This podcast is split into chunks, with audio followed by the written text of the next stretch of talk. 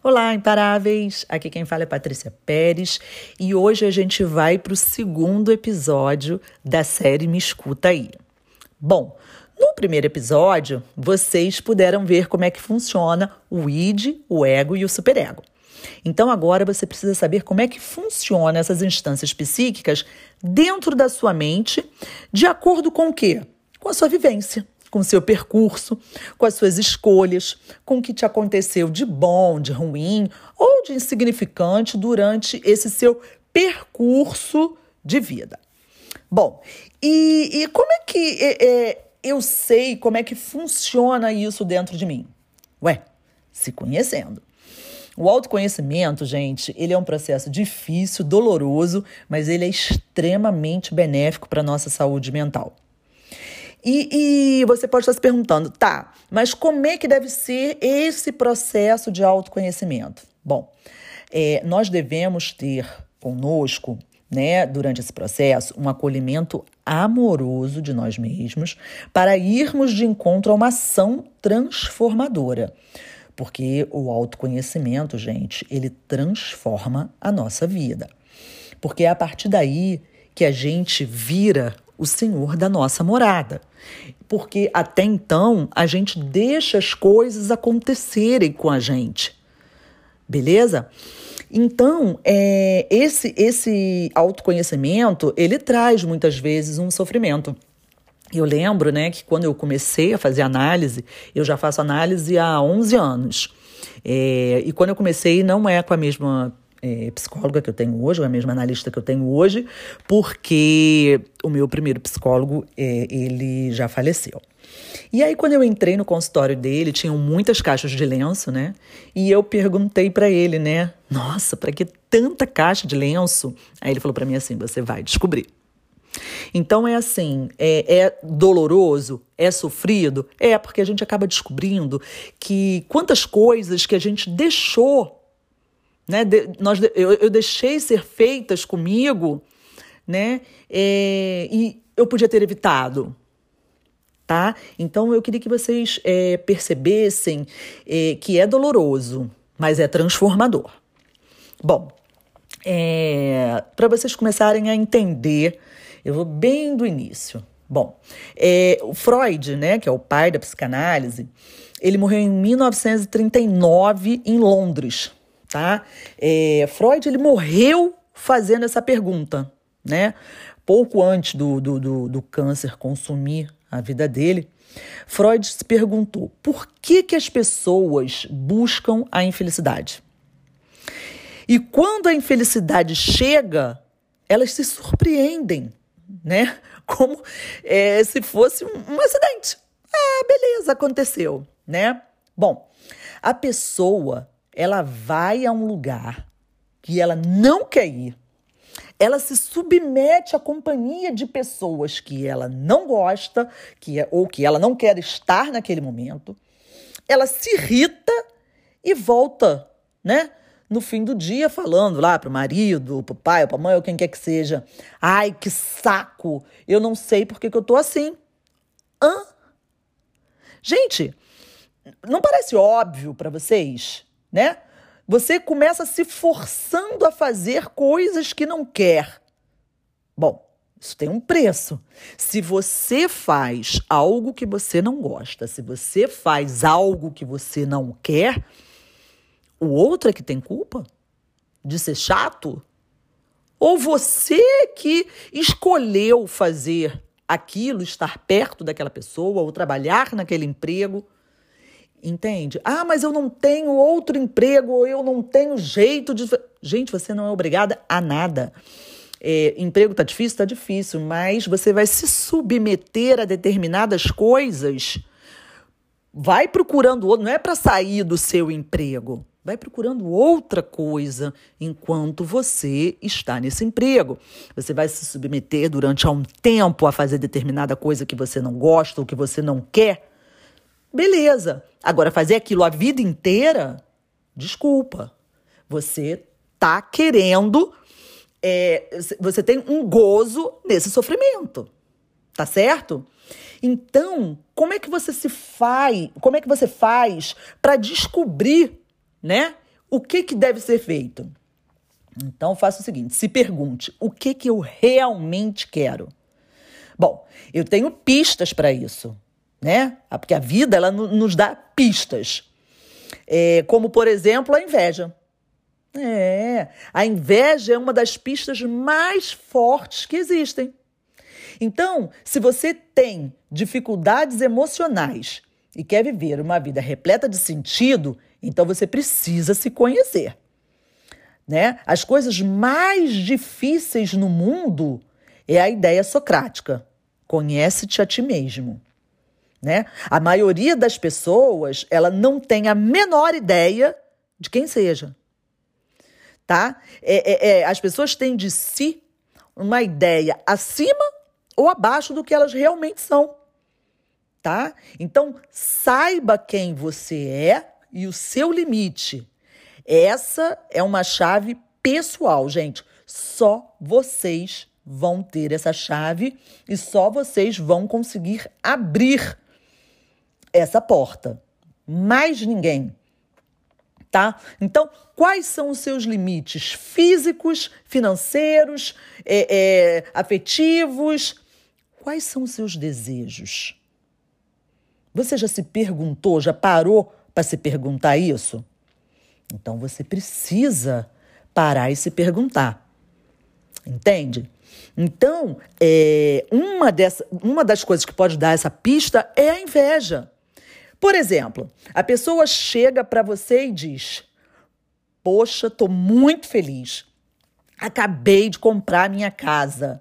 Ela é grande, ela é bonita, é arejada. Aí você vira para a pessoa e fala assim: Ah, que legal. Bom, se o seu objetivo é aquela casa, por que eu não vou atrás desse objetivo? Tá certo? Agora, se não é, por que, que eu fiquei assim tão mordido? Então, isso você tem que parar para pensar, porque só você está dentro de você. Então, você precisa tentar descobrir isso. Outra pista é o desejo. O que, que eu realmente quero? Sabe, porque às vezes, é, é, é, todo mundo sabe que eu gosto de ler, né? Então, assim, quem me conhece, obviamente. Então, assim, é, às vezes as pessoas é, é, a gente está conversando, as pessoas perguntam o que, que eu leio, eu falo, aí eu pergunto assim, e você, o que está lendo? Todo mundo está lendo autores, assim, maravilhosos, né? Todo mundo está lendo é, Machado de Assis, todo mundo está lendo Clarice Lispector, todo mundo está lendo assim, ninguém está lendo qualquer coisa, não vou nem é, citar o nome aqui, mas ninguém está lendo um livrinho chumbrega, entende? Um autorzinho chumbrega, ninguém. Por quê? Porque querem parecer fodásticos na leitura. Para quê? Para quem? Sabe? Outra coisa que também é importante você saber é que você é, é, deve fazer aquilo que você quer. Ah, tô viajando com uma pessoa, ou tô num carro com uma pessoa, quero ouvir uma música. Qual é a música que você gosta? Funk? Meu amor, ouça o batidão, rebole, cante, vá até o chão. Dane-se o outro. Porque o outro, ele não vai viver no seu corpo e não vai andar com os seus sapatos. E não vai viver a sua vida e não vai pagar a porra da sua conta. Então, ouça o seu funk, o seu samba, a sua música clássica, a sua ópera, o que quer que você tenha vontade. Ah, mas é horrível. Ah, mas é, é mesmo. Ah, beleza, legal. Legal mesmo é o que você escuta. Entende? Então façam aquilo que dá prazer para vocês. Beleza? Então vamos lá. Então, é, essas perguntas, né? elas são difíceis de responder. Porque geralmente, né, é, é, é o que eu desejo, né, é o que o outro desejou para mim, né? O meu desejo é o desejo do outro. Então a gente precisa é, é, é se posicionar, porque senão a gente vai acabar é, sempre agradando ao outro e esquecendo de si. Beleza? Então, só para completar essa ideia da inveja, né, para vocês entenderem, gente, inveja, tá? Não é a vontade de ter aquilo que o outro tem, tá? Isso é cobiça, ok? Então, é, quando a pessoa é, é me diz assim, ah, eu tenho uma inveja branca, isso é só racismo, tá, gente? Não existe inveja branca. Não é porque é, é, é boa que é branca. Isso é só racismo brasileiro, tá? A inveja nunca é positiva. A cobiça pode ser positiva, tá? É, por exemplo, eu cobiço a sua inteligência, então eu vou estudar tanto quanto. A inveja não é querer ter o que você tem. A inveja é você o que o outro tem. A inveja é você ter raiva da felicidade que você tem por ter, que o outro tem por ter aquilo. Tá certo? Então, assim, a inveja é um excelente elemento para a gente se conhecer melhor. Isso quando a gente se, é, é, é, é tem essa capacidade, é quando a gente está querendo, né? Porque senão a gente não consegue perceber. Porque a gente sempre acha que a inveja é do outro, né? Tudo que é de ruim tá no outro, tudo que tá, é, é de bom tá na gente. A gente nunca faz coisas erradas, a gente nunca é, é, erra, é sempre o outro que erra, é sempre o outro que está numa posição é, é, ruim. A gente está sempre numa posição boa. Bom, outra coisa é: qual é o meu valor? Eu devo investir por exemplo, é, num relacionamento, né? Eu devo é, é, é corrigir o que está errado ou eu devo desistir? Né? O problema desse fato específico, desse exemplo específico, né, de quando a gente pergunta do valor, é que a gente tem medo das respostas que a gente vai encontrar naquilo, né? Eu lembro de uma música da Alcione, ou ela ou eu, né? É a resposta que eu mais gostaria de ter, só não pergunto por medo da falta que você vai fazer. Então, a gente tem medo, né? Porque é, muitas vezes a gente nem quer aquela determinada pessoa. A gente simplesmente quer ficar com aquela pessoa para provar que a gente consegue ficar com aquela pessoa. E aí a gente vive um relacionamento falido porque a gente não tem coragem, né? De, de dizer assim, né? Como várias pessoas dizem, de botar o pau na mesa para decidir o que que quer. Tá certo?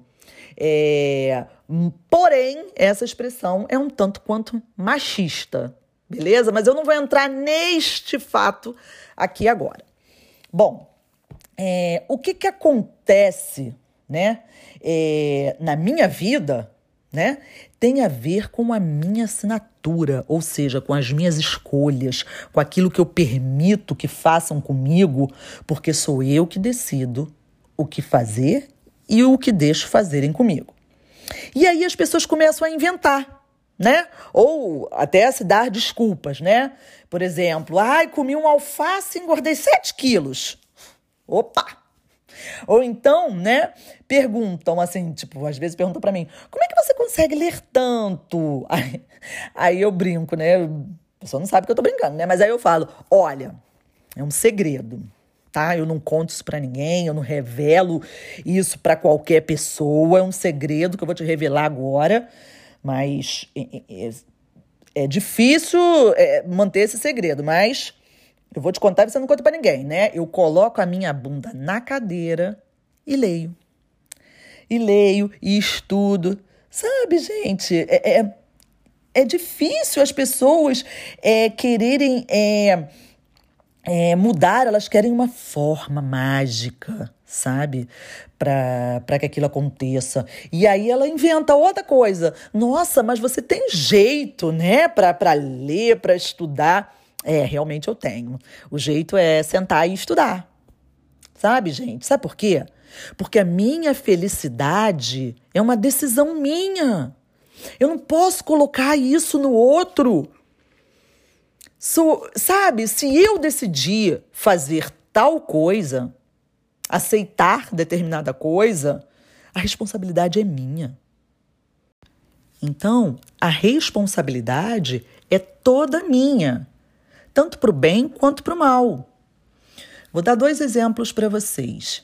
Comprei um produto pela internet e passou um mês, o produto não chegou, né? O prazo era de 15 dias, passou um mês, não chegou, um mês e meio não chegou, e aí eu comecei a reclamar com a loja né?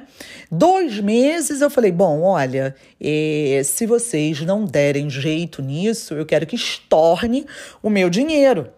E aí falaram o seguinte para mim: ah, esse é um fornecedor amigo.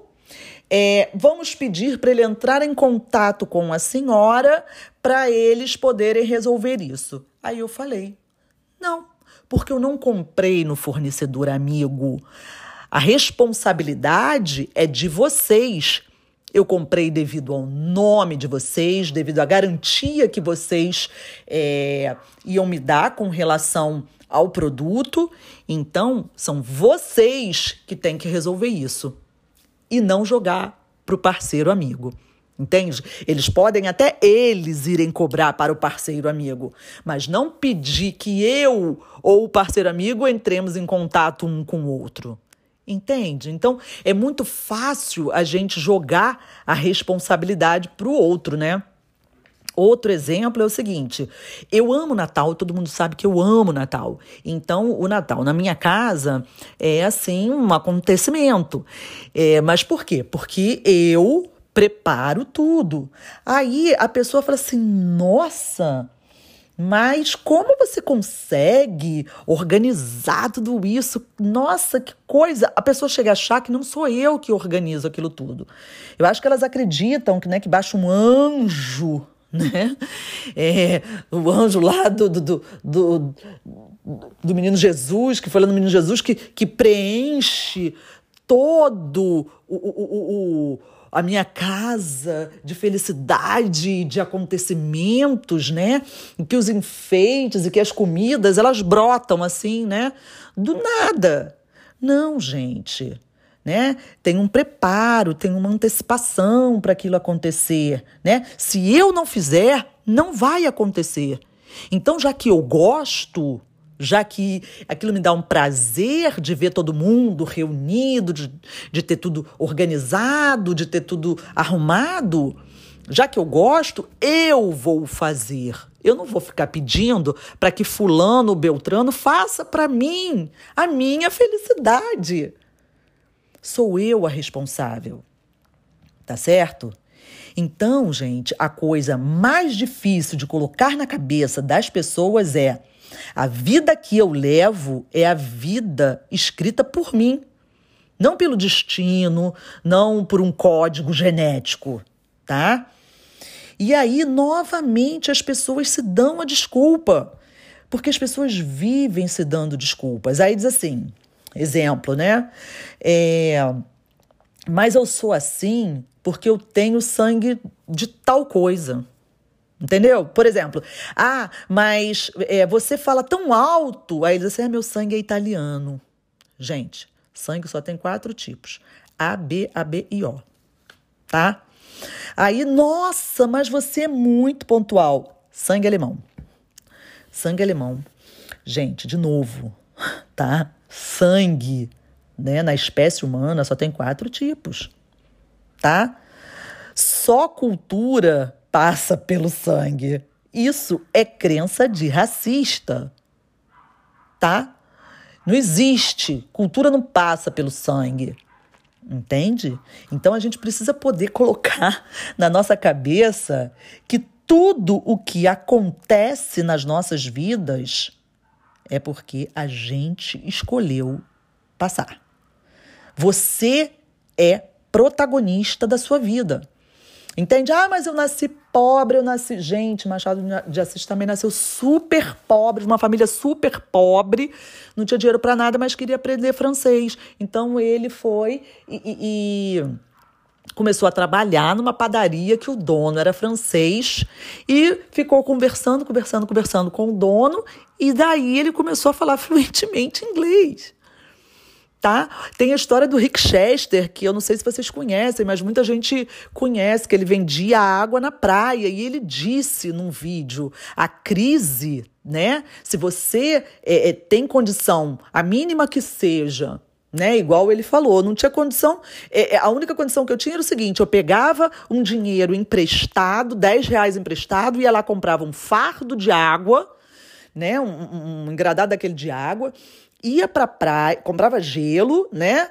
Ia para praia, vendia aquela água, né? Voltava, né? Tinha ganhado um dinheiro em cima, voltava, pagava a pessoa que emprestou o dinheiro, porque ele disse que é importante a gente manter as relações, né? Pagava aquela pessoa, o dinheiro que sobrou, ele ia comprar outra água, outro gelo, para no dia seguinte ele vender de novo, né? E daí ele já não tinha mais que pagar ninguém que emprestou, então aquele dinheiro do lucro ele já embolsou para ele, né? E o tanto que sobrou para também é, comprar mais água, e mais gelo. E foi assim que ele foi vivendo. Então ele disse o seguinte: se você não consegue é, ver uma saída, porque existe uma, a crise está dentro de você. Então, gente, entendam. Você é o senhor do, do seu destino, você é o dono da sua morada, você que tem a chave e o segredo para a sua mudança. Mas para isso, você precisa se autoconhecer. E no próximo capítulo, no próximo episódio, a gente vai falar é, sobre isso, né? Como sair da zona de conforto. Porque é um lugar tão quentinho, tão agradável, né, gente? Que a gente não quer sair. Mas se a gente não sair, não tem mudança. Beleza? Então, esse era o recado de hoje para vocês.